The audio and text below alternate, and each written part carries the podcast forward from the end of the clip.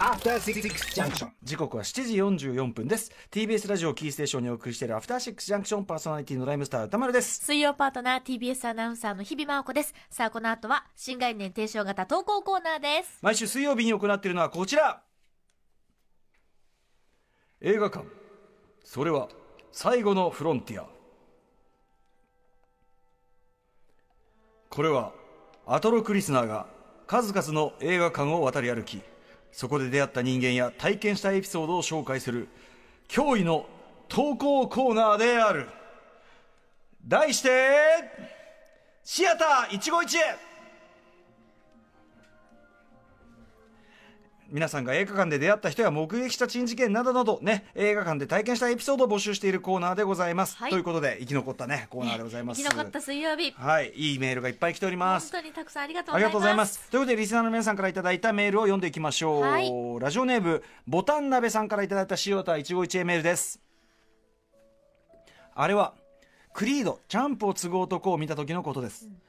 公開から1週間ほど経った頃の平日の夜に見たのですが、その時の観客は、中央付近に私1人、私の前に1人、右後ろに1人、左後ろにカップルという全4組、えーご全4組5人だけのやたらと空間にゆとりのある夫人でした。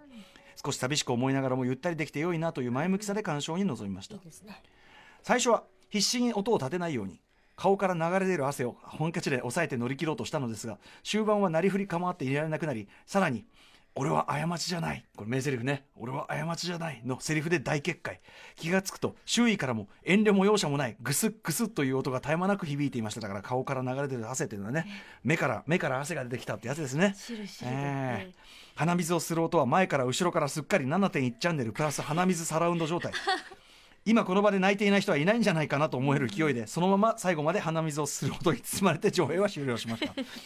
しかし感動はそれだけではありませんでした胸の奥の余韻を胸の奥の余韻を持て余しつつ退出しようとしたその時私の一歩先を歩いていたお兄さんが場内清掃に入ってきたスタッフさんに向かっては「いい映画だったよありがとう!」と声色と全身から多幸感を放出させながら声をかけたのです瞬間私の脳内でお兄さんの力強い歩みと背中にロッキーのテーマがかぶって流れ始めた気がしましたその後もスタッフさんとすれ違う時に「いい映画だった。ありがとう!」と声掛けをするお兄さんの背中を見ながら心の中でこんな感動の表現の仕方があったのかと。感動と喜びと私こそありがとうございますとお礼を念じつつ劇場を後にしました。いやー映画館って本当にいいものですね。ということでございます。ねえ。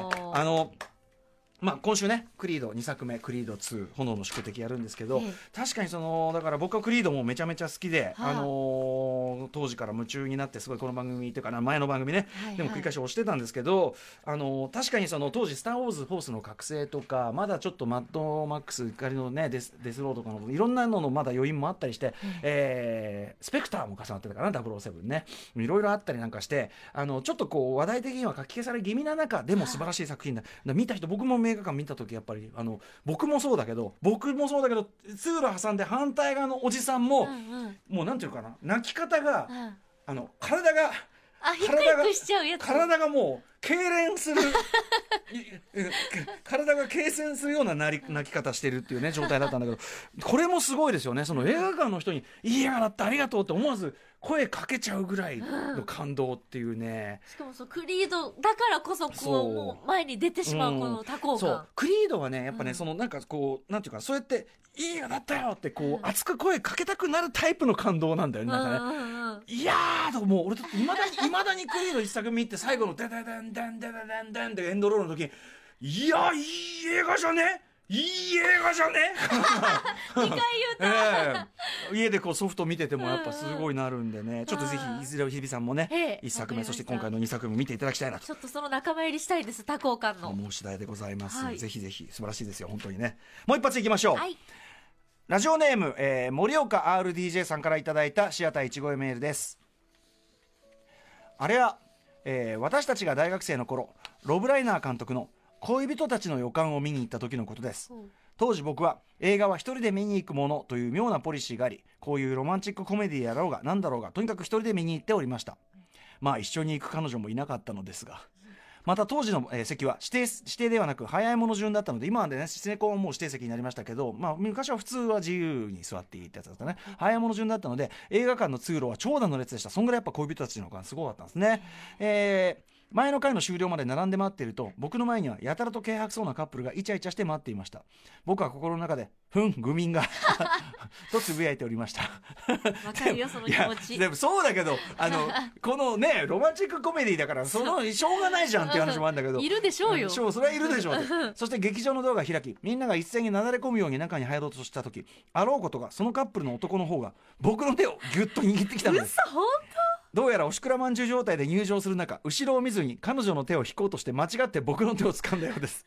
僕はうわっと慌てて手を引き離すと男は振り返り僕の顔を見るなりチッと舌打ちをして 彼女の手を掴みました。当こっちのセリフだよですねち そんなこんなでやっと確保した席はあろうことかそのカップルの隣になってしまいました。やなんでだよ！やだやだ。でもそんぐらいやっぱね昔は結構やっぱ本当に映画館並んでみて混んでてでわあ本当になんか走って中入ってうん、でも本当にパッと回なんかうろうろしてるうちにそこしか空いてなくてみたいな。結構ね昔はよくある現象だったんですよね。えーでカップルの隣になってしまった。嫌だなと思いつつも本編がスタート。映画はとても面白く嫌な気分も消えかかっていました。そんな中メグ・ライアンとビリー・クリスタルが言い合いをしているシーンで突然その男は立ち上がり劇場を出て行ってしまいました。は。僕はもうそのまま帰ってくるなと思いながら安心して見ていると10分ほどで帰ってきました。そして帰ってくるなり彼女に「どう仲直りした?」と席を外していた間の展開を聞いておりました。彼女はその質問には答えずやや呆れ顔で「タバコ吸ってきたでしょう」の一言。この男最低だな。映画はどうでもいいんだな。それから映画はエンディング。やや気が散りながらも個人的にはとても気に入り満足しておりました。そしてエンドロールが始まった頃です。男が彼女へでもさこういう映画を一人で見に来るやつってさ何が楽しいんだろうねと僕に聞こえるような声で言いやがったんこいですつ最低また僕は嫌な気分になりました。するとその彼女の方がかなりはっきりしたく、えー強い口調でこう言い放ったのです。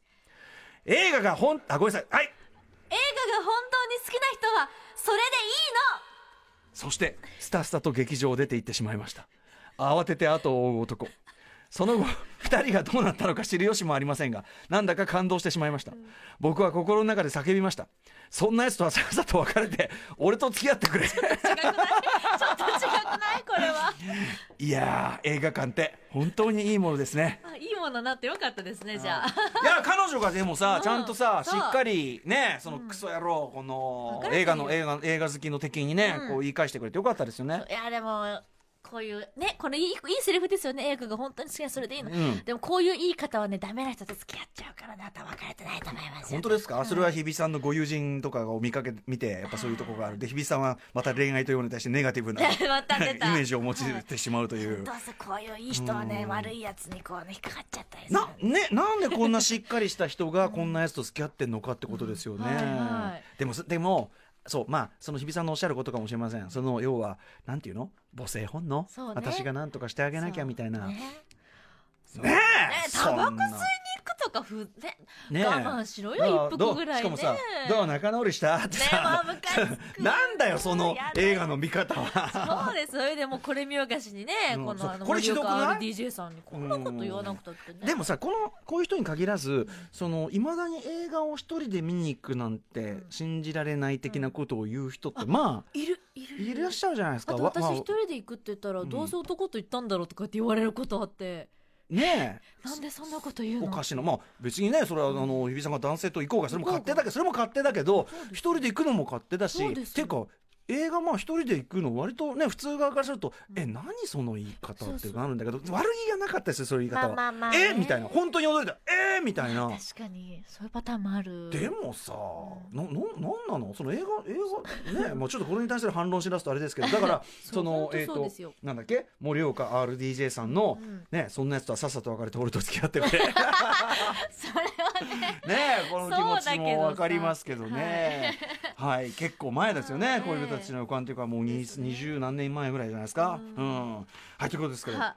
ありがとうまあでもこれは嫌なエピソードかなと思いきやね、うん。ちょっとちょっと淡い恋心さえ生まれるような、うん。エピソードでございました。重なっていいですね。はい。忘れられないねこれね。そうですね。はこんな感じでええ。募集しております。はい、メールアドレス、歌丸アットマーク tbs.co.jp までまだまだメール募集しております。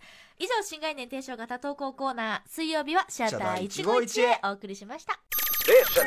After Six Junction.